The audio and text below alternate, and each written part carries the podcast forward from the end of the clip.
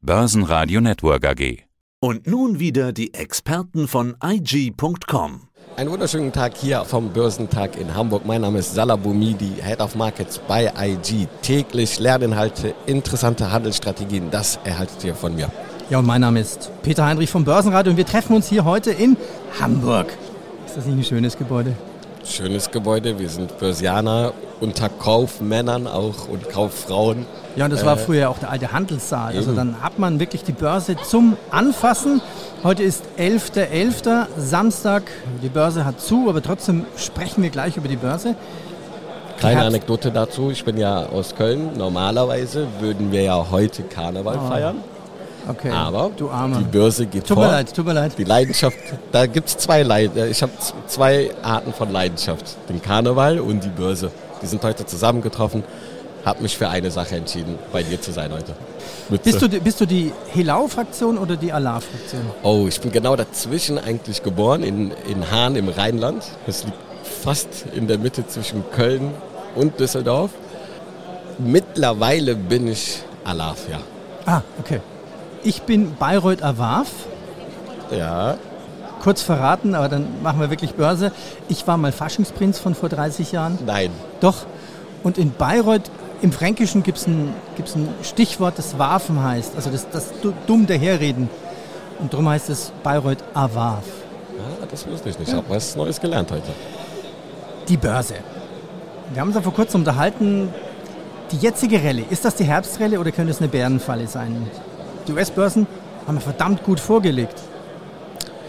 Wir haben auch charttechnisch super einen Boden gefund, äh, gefunden, den jetzt auch mit Momentum verstärkt gute Frage, die du stellst. Ist das eine Bärenfalle?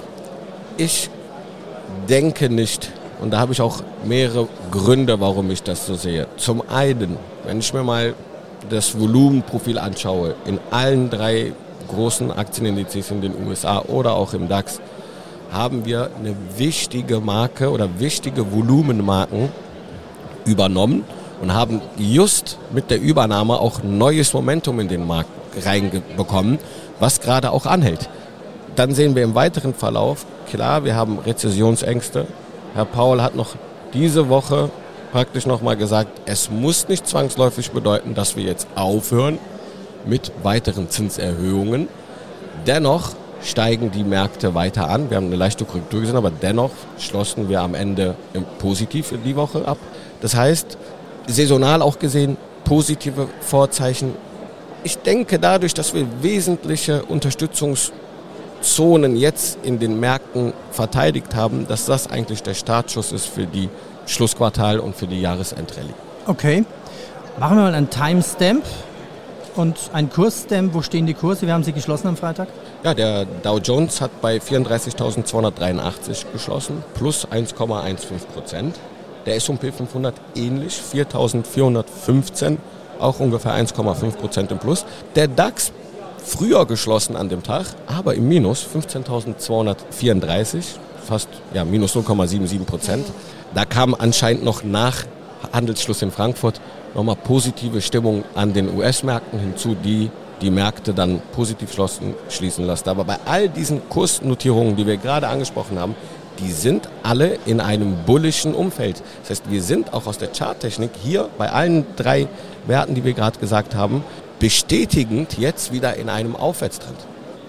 Das müsste ja für Montag dem DAX einen unheimlichen Schub geben. Jetzt gibt es eine hohe Differenz zwischen den US-Börsen und dem DAX. Jetzt günstig einsteigen, nachkaufen. Muss der DAX quasi das nachholen? Oder bleibt er einfach immer hinten dran, immer hinten dran, immer hinten dran, immer hinten dran, immer hinten dran? Das haben wir die letzten Jahre so gesehen. Und was sollte dafür sprechen, dass der DAX nicht weiterhin hinterherjagt? Also das ist durchaus möglich. Und was ist da der grundlegende Gedanke? Und auch wenn der DAX hinterherjagt, ein Leck hat, könnte ich sogar als Trader sagen, wenn ich das erkennen kann, dass das sogar vorteilhaft sein könnte für mich. Und ich daraus sogar noch ja, Momentum, was wir noch erwarten im DAX, schon als Handelsstrategie für mich aufnehmen kann. Also die Frage allein zu fragen, hinken wir da hinterher, hat so einen leichten negative Beigeschmack, dass wir immer später aufstehen, später wach werden. das kann man aber auch anders sehen, dass wir dadurch durchaus Chancen haben und die an den Märkten nutzen. Chancen und Risiken. Wir sind auf dem Anlegertag. Hier gibt es ganz viele Vorträge zu allen Themen. Von Bitcoin bis Einsteiger bis High-End-Trading. Vielleicht das Wichtigste. Was siehst du denn als die großen Anlagefehler? Die nenne ich auch immer wieder in meinen Vorträgen. Wir sagen ja immer ganz klassisch, Verluste begrenzen, Gewinne laufen lassen. Hört sich sehr einfach an. Was machen aber ganz oft Anleger? Sie begrenzen ihre Gewinne und lassen ihre Verluste laufen. Frei nach dem Motto, Hope is not a strategy. Ach, jetzt bin ich da eingestiegen, die Aktie fällt, ja, sie kommt doch wieder zurück, die verkaufe ich jetzt nicht. Und dann wartet man und wartet und der Markt fällt immer weiter. Das ist ein Anlegerfehler, den ich früher selber gemacht habe, der auch psychologisch erstmal in einem wirklich reinsacken muss, dass man es versteht.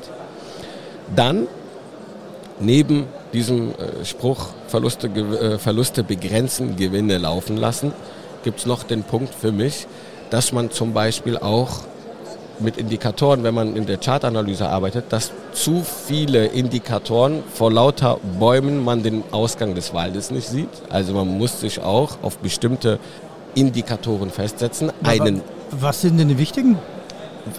Ich habe meine wichtigen in einem Vortrag hier jetzt, den ich vorgestellt habe, fünf Indikatoren, die ich im Trading nutze. Okay, die hatten wir schon mal im Interview. Das, Richtig. Das kann man nachhören. Alles Aber klar. ganz also, einfach, was man ja. sagen kann, ist, sich zu diversifizieren.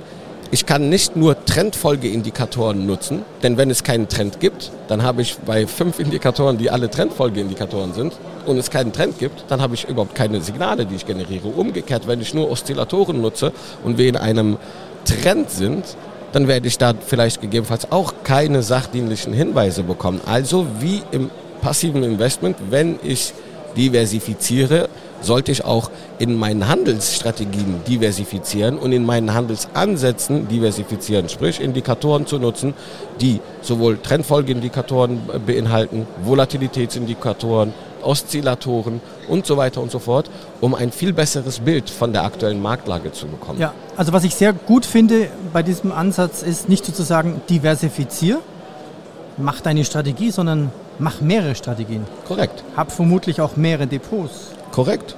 Und dann kannst du experimentieren und du weißt so ein bisschen, wie es weitergeht.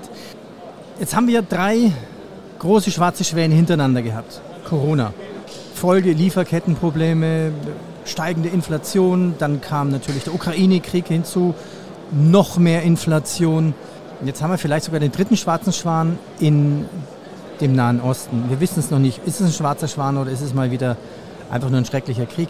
Wie beeinflusst denn sowas wie der Nahe Osten einfach die Börsenpsychologie? Durchaus. Also es bringt natürlich, wenn wir, wenn wir es mal ganz einfach quantitativ messen wollen, schauen wir uns Volatilitätsindikatoren an. Wir sehen, die sind mit dem Ausbruch des Nahostkonflikts gestiegen. Das heißt, sie bringen Unsicherheit in den Markt, solche Ereignisse, die wir jetzt sehen. Und werden bestimmte Anlageklassen befeuern, andere Anlageklassen schwächen. Das ist durchaus auch jetzt aktuell der Fall. Wir sehen, wie zum Beispiel der Ölpreis stark nochmal hinzugewonnen hat, dementsprechend die Inflation auch nochmal ein bisschen anfacht. Andere Anlageklassen eher in den Hinterhalt gegangen sind. Goldpreis auch gut gestiegen ist dadurch. So, wo wir ganz oft Ereignisse hatten in der letzten Zeit, der sichere Hafen gar nicht angesprungen ist, aber bei geopolitischen Unsicherheiten wie dem Nahostkonflikt haben wir durchaus sehen können, wie der Goldpreis jetzt nochmal an Fahrt zugewonnen hat. Ne? Ja, Gold war kurz letzte Woche bei der 2000, jetzt weiterhin drunter. Bitcoin, man sagt immer Bitcoin Gold 2.0 bei 37.000 momentan so um die Ecke rum. Ich tue mir immer schwer, Bitcoin in irgendeiner Form einzuschätzen. Ich hätte jetzt gesagt, Bitcoin ist einfach eine ETF-Wunsch, nice to have Rallye oder wie, wie möchte man das sagen? Äh, ich habe letztens noch betitelt, der Bitcoin im ETF-Euphorismus. Euphorismus, okay, ja. ja. Da ich ja als Charttechniker immer gesagt habe, seit ich den Bitcoin verfolge, dass man mit Kryptowährung oder mit der Charttechnik sehr gut in Kryptowährungsmarkten arbeiten kann, wenn, ist das für mich das, das Einzige, womit ich überhaupt eine Analyse über äh, Kryptowährungen machen kann, außer wenn ich jetzt die Blockchain noch ein bisschen analysiere. Und was wir jetzt sehr schön sehen können. Ich hatte das erste Kursziel nach dem Ausbruch über, also das, als wir nachhaltig die 28.000 US-Dollar verteidigt haben, also das nächste Kursziel wird 34.000 US-Dollar sein. Das danach ist die 40.000 US-Dollar. Wir sind aktuell genau dazwischen. Die 40.000 US-Dollar kann jederzeit jetzt erreicht werden. Und wir sind in dieser ETF-Euphorie. 8. November bis 17. November, jetzt aktuell, da befinden wir uns drin, entscheidet die SEC über zwei Anträge, Bitcoin-ETF-Anträge, Grayscale und BlackRock. Das heißt, Marktteilnehmer können, und das habe ich auch als eine Handelsstrategie vorgestellt, lass uns mal ein Szenario durchspielen. Angenommen, der ETF wird jetzt genehmigt. Überraschung. Oh, da müssen wir jetzt rein. Der Bitcoin könnte durchaus einen starken Impuls bekommen. Wenn, das hatten wir schon, es zu einer Ablehnung kommt oder noch einer Verschiebung, dann kann der Bitcoin fallen. Korrekt. Enttäuschung. Aber Peter, wo hast du, was glaubst du, wo wird mehr Momentum, Chance, Risiko jetzt genau gedacht, wird, werden wir nicht, wenn er genehmigt wird, eher an der Oberseite viel mehr kurzfristig zumindest, viel mehr Momentum an der Oberseite sehen, wo wir gegebenenfalls sogar bis 48, 52.000 US-Dollar gehen können. Mhm. Und bei einer Ablehnung vielleicht nicht mal die 28.000 US-Dollar an der Unterseite preisgeben. Also es ist für den gewieften Kryptowährungsanleger durchaus eine interessante ist, Ausgangssituation. Es ist so tricky. Also es kann crashartig sowohl nach unten als nach oben gehen. Wenn es nach oben geht, hat man natürlich noch einen riesen Vorteil, weil dann kann ich ja als ganz normaler, simpler Anleger mir irgendeinen ETF kaufen. Dann mache ich bei dem Spiel mit, was ich mir sonst vielleicht vorher nicht getraut habe oder für so kompliziert genau. war. Wo, wo, soll ich mein Bitcoin hineinbacken? Auf dem USB-Stick soll ich es irgendwo abgeben? Äh, wo dann vielleicht eine Plattform nicht mehr existiert. Also das sind ja alles so Dinge, die schwierig sind. Und beim ETF, na, dann zeichne ich einfach BlackRock oder Firma 123, wie sie, wie sie heißen. Schlussfrage. Das Jahr 2023 ist ja fast schon rum. Was waren für dich die wirklich spannende Überraschungen beim Aktienmarkt? Welche Aktien sind sehr, sehr gut gelaufen 2023 und wo mit hättest du nicht gerechnet, wo es nach unten geht? Ah, gut.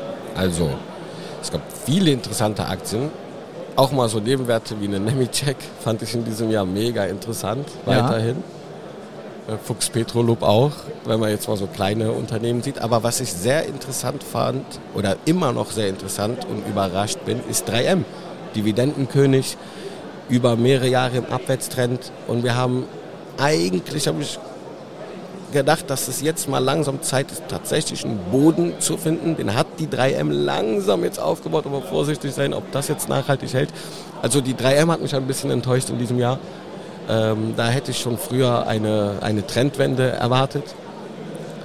Positiv gesehen, wie gesagt, ein paar deutsche Werte, die mich, die mich überrascht haben oder überrascht haben. Ja, und Ansonsten auch der Nasdaq grundsätzlich, das steigende Zinsen, Unsicherheit, äh, Finanzierungskosten, Kapitalkosten sind erheblich gestiegen, aber der Nasdaq scheint trotz dieser Gegebenheiten sehr stark zu performen, sehr stark noch ja, seinen Trend fortzusetzen. Salah, ich danke dir. Danke dir, Peter. Viel Spaß noch, Börsentag Hamburg. Danke dir. Das war der Podcast von IG. Börsenradio Network AG.